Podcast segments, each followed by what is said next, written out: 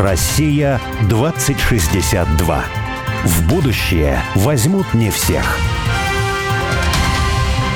С нами в студии физик, климатолог, человек, который занимается вопросами вселенского масштаба, я так бы сказал. Экологии вселенской. Да, Александр Родин. Александр, снова здравствуйте. Здравствуйте. В первой части нашей программы сказали, что управление климатом возможно, но это вопрос там нескольких десятилетий. Но все-таки, если вот теоретизировать на эту тему, а каким образом это... Ну, то есть понятно уже, каким образом это будет возможно? Мне кажется, определенные наметки, да, есть. Безусловно, вот активное воздействие на облака, технология, которая действительно уже там не одно десятилетие, позволяет регулировать осадки и регулировать облачность. А это, конечно, важнейший элемент любой климатической системы. Я упомянул в начале нашего разговора про беспилотную авиацию. Вот можно, например, взять рой из тех самых FPV-дронов, которые сейчас используются как высокоточное оружие, и расстреливать эти облака прямо в нужную точку, в нужном месте, в нужное время, принимая во внимание турбулентную структуру облачности. Мне кажется, эффективность этого может быть повышена на порядке величины. Вот один из как бы примеров современного использования технологий активных воздействий – это вот отношения Израиля и Ирана, которые постоянно перетягивают друг у друга облака с помощью вот этих самых активных воздействий. Поэтому я не думаю, а, что это тем или а иным улучшит международные отношения. А что Нет, такая практика облака? действительно существует. Что, есть? Вы скажете, да, это да, в военных да. целях? Нет, почему военных? А, Гражданских. А. На Ближнем Востоке, так сказать, вода дефицит, дефицитный ресурс. Иран и Израиль – это страны, которые обладают развитыми технологиями в беспилотниках, и они вот э, все время, так сказать, воруют, запол... друг, у друга воруют друг у друга облака. воду. Да. Нет, вы так просто об этом сказали, что это как будто все знают, но, но нет. Нет, это в прессе где-то проскакивал такой курьезный момент. Это, мне кажется, борьба за ресурсы, за любые ресурсы, она вот была, начиная с самых э, незапамятных времен, и, наверное, всегда будет в том или ином виде, к сожалению. Поэтому я здесь далеко не такой оптимист. Как можно управлять, в принципе, климатом, на мой взгляд, поскольку, как я говорил, все-таки погоду определяют в основном волны, а климат – это, по большому счету, не что иное, как спектр этих волн. А вот спектром различных волн мы умеем управлять, если мы построим какие-то резонансные структуры. Все знают хорошо, да, что если взять компакт-диск, то там он будет иметь радужную такую отлив, или вот перья птиц там часто имеют такой красивый радужный отлив. Это то, что называется фотонными кристаллами. Там определенная структура, она дает свет одних длин волн пропускает, других отражает. Это дифракционная решетка тоже простейшая, так сказать, изделие, основанное на этом принципе. Это как бы обобщенно называется фотонные кристаллы. Вот если мы научимся подобные фотонные кристаллы строить для волн, которые в атмосферной и в морской циркуляции определяют нам основные характеристики климатической системы, то, в принципе, мы получим достаточно серьезный рычаг управления. Как это делать? Вопрос непростой, потому что нам придется, ну, во-первых, на достаточно большой территории строить какие-то регулярные структуры. Ну, в качестве фантазии можно сказать, вот мы засеяли ромашками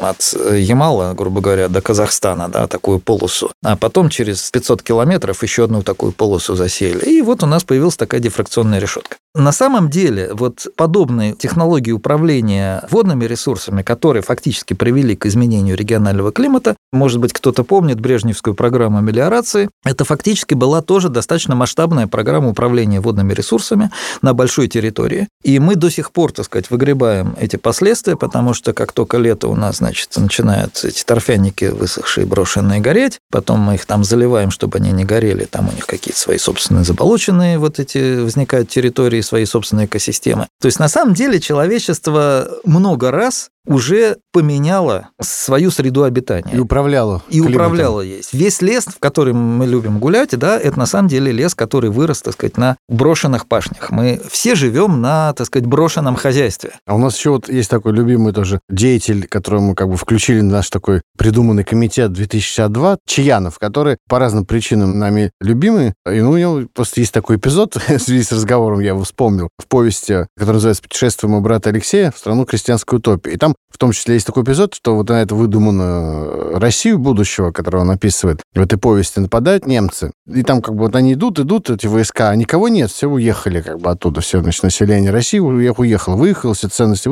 И когда они заходят уже вглубь территории, то кто-то там из деятелей российской Министерства обороны, он включает какую-то кнопочку и запускает климатическое оружие. И вот, вот это климатическое оружие, оно всю эту армию, значит, истребляет, и все. Как бы война выиграна. Про климатическое оружие я вам расскажу анекдот, который мне рассказывали еще в студенческие годы. ФИАН, физический институт Академии наук, и вот там существует теоротдел, он по сей день существует, то есть это сообщество физиков-теоретиков, которые в те годы даже компьютерами не пользовались, а исключительно писали формулы, все интегралы брали руками, все уравнения решали руками, ну и как бы вот были такой элитой, таким научным спецназом в Советском Союзе. И вот эти, значит, уважаемые люди на полном серьезе в курилке обсуждали, что вот если бахнуть водородную бомбу в Атлантическом океане, то, конечно, цунами можно спровоцировать, но Атлантический океан слишком маленький, и Америку не смоет. А вот если в Тихом океане, то вроде нормально, но скалистые горы мешают. Mm. Поэтому к климатическому оружию можно относиться как к некому курьезу, но на самом деле действительно периодически какие-то такие вещи обсуждаются. И опять же мы знаем из истории, что если водные ресурсы и доступ к ним тоже считать элементом климата, то опять же мы во многих летописях и в эпосе античном знаем много историй, да, когда там перекрывали, так сказать, доступ. Но вот эти разговоры по поводу того, чтобы поднять там бомбами какими-то ядерными или водородными гигантские волны, которые американский континент будут смывать, они периодически, по-моему, как-то поднимаются. Ну, опять же, вот здесь на самом деле люди просто не очень понимают соотношение энергетики вот тех же самых ядерных бомб при всей, так сказать, страшной разрушительной При всем уважении. Силе. Да, при всем уважении к ядерному оружию. Я, кстати, сам ракетчик по военной специальности. И, конечно, после нас тишина, все правильно, но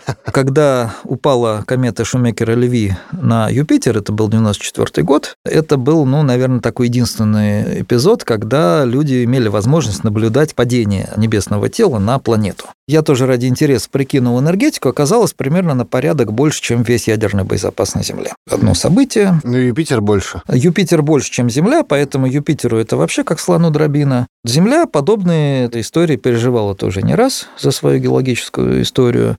Понятно, что... То есть падали большие конечно, тела, Особенно вот первые превышают... полмиллиарда лет, а. это была очень-очень такая интенсивная бомбардировка. И вот я хотел бы еще заметить, что на самом деле, когда человечество заглянуло в космос, опять же, при всем уважении к русским космистам, да, но все-таки они скорее фантазировали, потому что знания тогда были достаточно ограничены о том, что находится за пределами нашей планеты. Сейчас мы знаем довольно хорошо, во всяком случае, ближайшие к нам планеты. Мы знаем, насколько там неуютно. Так все-таки, а вот э, я вернусь к предыдущему вопросу своему. То есть вы хотите сказать, что ядерное оружие, которое бросили куда-то в океан, ну или вообще куда-то бросили, оно не сможет нет, оказать нет. такого воздействия вот на планету? Нет, нет, на самом деле это очень Ты небольшая энергия. о том, что будет с Америкой в 2062 году?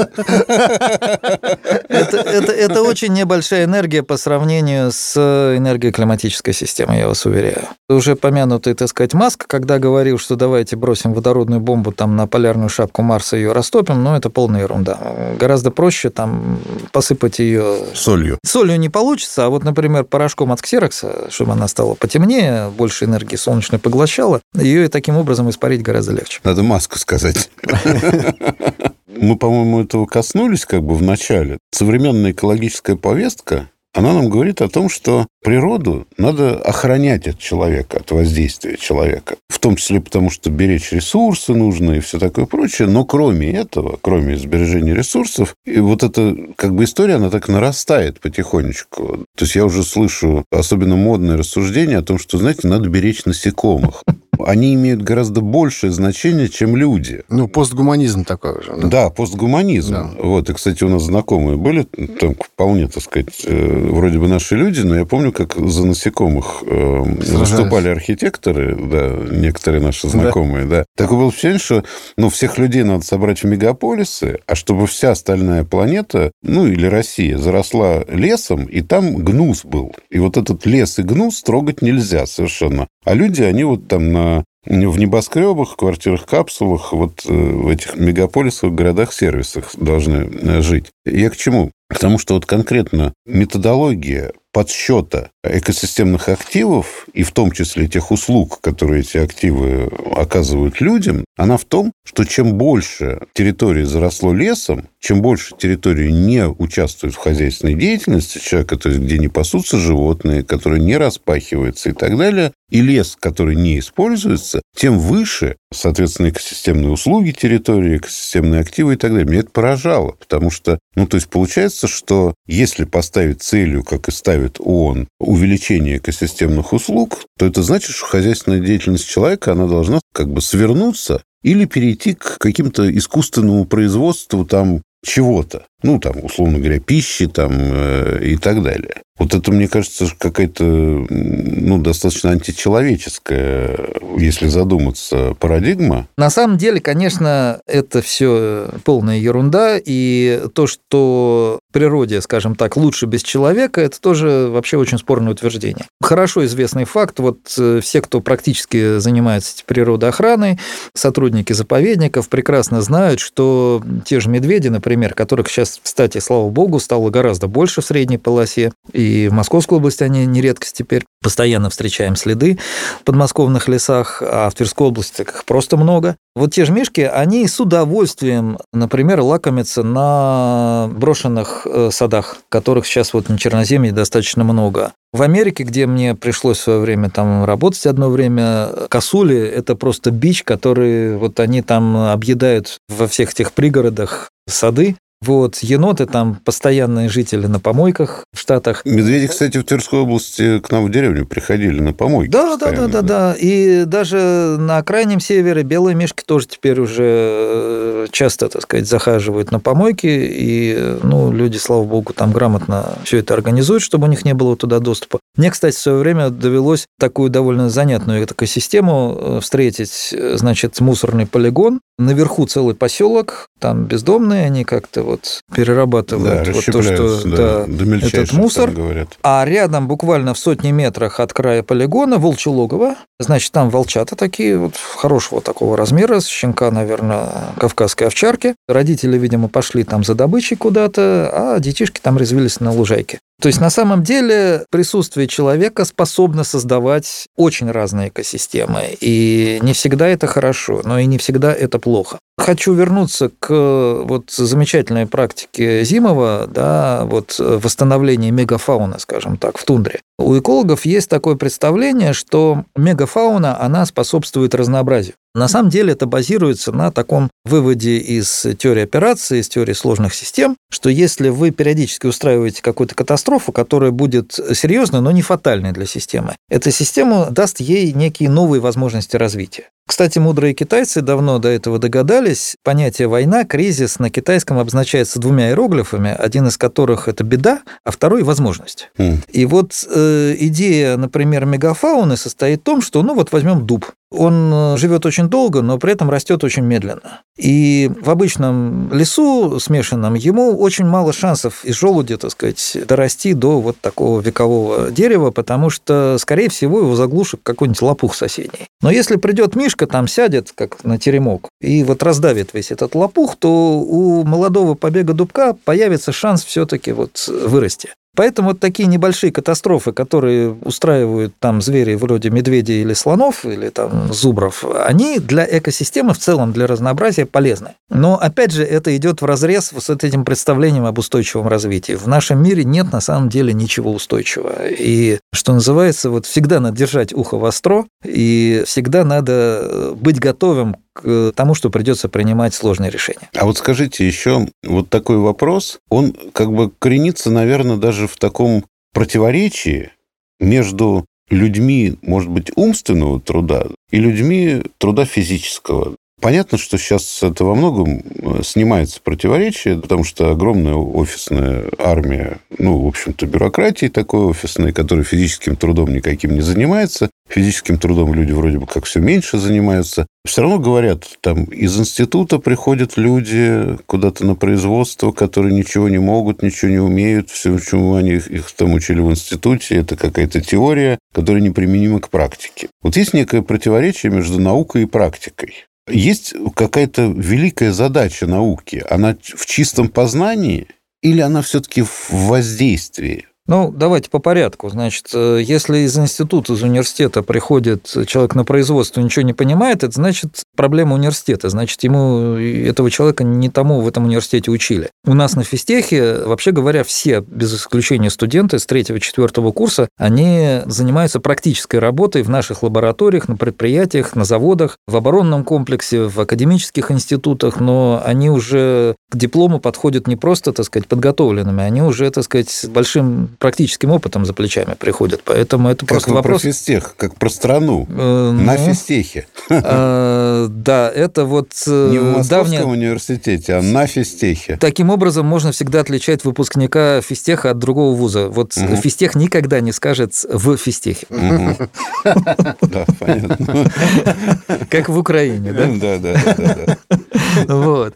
Все-таки, если говорить о роли науки, на мой взгляд, наука такая вещь все-таки вспомогательная, прикладная. Мне действительно в жизни, ну вот э, милостью Божией очень сильно повезло профессионально посвятить этому всю жизнь свою сознательную. Я считаю, что у науки несколько функций. Педагогическая, наверное, одна из главных, если не важнейшая. То есть на самом деле вот как готовить тех самых ребят, которые потом придут на производство, это может быть то, ради чего нас общество держит и кормит. И это может быть даже важнее, чем все те инновации, которые мы там придумаем. Потому что на самом деле реальные инновации, они не в академических лабораториях появляются, они появляются как раз в реальной жизни, как правило, на производстве. Мое глубокое убеждение. И, кстати, вот мне кажется, наша отечественная наука еще не очень хорошо освоила, а вот американцы этим пользуются, англичане, кстати, уже не одно столетие и очень успешно. Наука – это прекрасный способ привлечения высококвалифицированной и талантливой иммиграции. То есть Штаты для них это просто ну, вот социальный механизм, без которого их экономика рухнет завтра, если они не будут притягивать таланты со всего мира. Мы этим, мне кажется, очень слабо пользуемся. Это тот ресурс, который мы как страна, как государство, как общество еще, так сказать, не, даже не осознали, насколько он важный и мощный для нас. Если говорить о более как таком вот, может быть, высоком, фундаментальном предназначении науки, ну, это, что называется, вот как бы один из способов познания мира и прославления славы Божией и благодарности Богу за вот тот удивительный мир, который нам был нам подарен. А влияние на этот мир при помощи этих знаний? Влияние на этот мир неизбежно, потому что иначе мы просто жить не сможем. Именно потому, что нет никакого устойчивого развития. Все в мире крайне Ну, неустойчиво. вообще познание – это И влияние. если мы не будем активно на наш мир влиять, нас обязательно прихлопнет какой-нибудь очередной неустойчивости, на нас что-нибудь упадет, а потом мы будем чесать репу и думать, а что же это такое было. Вот как раз наука, она способна дать нам тот инструментарий, который позволит вовремя это предугадать, вовремя подойти там или наоборот отойти, поставить какую-то подпорку и избежать вот очередной катастрофы, которая нас прихлопнет. Вот недавно на Олега упало дерево, разбило ему голову. А ты читаешь, потому что я не- необразованный человек. Значит, есть какие-то подозрения у меня теперь. Между прочим, это наоборот произошло, потому что очень умный. Я увидел, как пять человек тянут на себя дерево. Ну, ломают его и на себя тянут, ну, чтобы оно Так. упало. Я увидел, и, ну, я в стране стоял, ну, градусов 20. Не, ну, может быть, я недостаточно умен, чтобы стоять не на, 3, на 30, на 40 градусов или еще что-то такое, да. Но я им говорил, ребята, прекратите, вы на себя, оно, оно выше вас. Вам кажется, что оно не достанет до вас? На самом деле веревка короче. И они прекратили это делать, но оно уже надломилось в этот момент. И оно так подумало, и начало падать на меня. Вот в чем дело. Ну, значит, вы пожертвовали собой за други своя. Поздравляю. Второй человек мне это говорит. Последний вопрос такой, он мега-вопрос интересный. На Земле без э, человеческого влияния не обойтись. А в космосе? Как я помню, в каком-то фильме... А, Василий Чапаев фильм-то, помню? А он ему все время... А дивизии можешь командовать? А армии можешь командовать? А вот это можешь командовать? А, в мировом масштабе. Вот. Тут говорит, не могу. То, что мы сейчас видим в космосе, да, на самом деле сейчас довольно такой интересный переломный момент, потому что где-то полвека назад мы примерно поняли, как устроена Вселенная целиком, в самых-самых общих чертах. И только совсем недавно, вот уже на моем веку, мы увидели, что вообще есть планетные системы, подобные нашей, у других звезд. Сейчас там несколько сотен по порядка 800, по-моему, планетных систем нашей галактики известно. Несмотря на то, что Земля действительно совершенно в уникальных находится условиях и по тепловому балансу, температуре, у нас очень спокойный участок нашей галактики, потому что таких мест немного, когда несколько миллиардов лет такая планетная система может спокойно существовать, когда мимо никаких звезд не пролетает и ее не рушит. На нас падает все-таки не так часто и не так много, как могло бы. Поэтому мы в очень тепличных таких условиях находимся. Но дело в том, что все-таки в наблюдаемой части Вселенной примерно 100 миллиардов галактик. И в каждой галактике примерно 100 миллиардов звезд. Вообще говоря, вот таких уникальных сочетаний условий может быть довольно много. А мы вот влиять должны? Или космос – это все-таки гармония, и мы туда лучше, так сказать, не соваться? Вот Земля, вы говорите, должна быть все-таки под человеческим влиянием, а космос? Ну, опять же, вот что мы можем понимать под влиянием? Я уверен, что с фундаментальной высшей точки зрения, да, вот вся та культура, вся та э, цивилизация человеческая, да, все наши, так сказать, поступки, хорошие, и плохие, они, безусловно, имеют смысл для мироздания в целом. Но то, что мы когда-то физически сможем воздействовать даже на какие-то ближайшие звезды в нашей галактике, я, честно говоря, не верю. Я не вижу просто никаких э, физических для этого возможностей. А на планеты? На планеты можем. Смысла в этом большого я не вижу. Хотя, в принципе, вот тот же Марс может, в принципе, быть использован как раз для такой, как такой полигон, где можно было бы отрабатывать разные технологии управления климатом. Потому что, ну, его, грубо говоря, не особенно жалко. Очень интересный, кстати, ресурс это малые тела всевозможные, астероиды, ядра комет. Во-первых, по полезным ископаемым, потому что часто это обломки довольно глубоких недр планет, где могут быть первое железо, например, освоенное человечеством, это как раз то самое космическое метеоритное железо. Это интересный довольно ресурс, к нему можно теоретически подобраться, пока, правда, не очень понятно как. Ну и следующий очень интересный ресурс, который может быть вполне использован и не в очень, так сказать, благородных целях, это гигантская кинетическая энергия. Я уже говорил, что она может превышать вообще энергию всего ядерного боезапаса, поэтому я не исключаю, что рано или поздно те или иные, так сказать, силы на Земле дотянутся и могут использовать в качестве там, инструмента шантажа или каким-то другим образом. Потому что как только вы научитесь управлять траекторией астероидов, у вас появится очень-очень мощный рычаг. Это та энергия, с которой пока человечество еще не сталкивалось. Это обычная кинетическая энергия, просто движение вот Понятно, небесного да, да. тела в пространстве. У Титана, я слышал, метановая атмосфера, там а, углеводородов много. Это другая немножко история. Да, у Титана атмосфера азотная, метан там присутствует в количестве нескольких процентов, примерно как пары воды на Земле. А. И вообще вот цикл метана на Титане очень похож на цикл на круговорот воды э, в земной климатической системе. Но метана огромное количество и в атмосфере Юпитера, и много где. Вообще вот все, что за пределами орбиты Марса, там все устроено по-другому. Там вода является горной породой, она существует в виде льда, причем такого довольно холодного очень прочного льда. В отличие от планет земной группы Марс, Земля, Венера, где в атмосфере избыток кислорода, и все, что можно окислить, оно окислено, то там, наоборот, избыток водорода, поэтому там много углеводородов, но мало паров воды,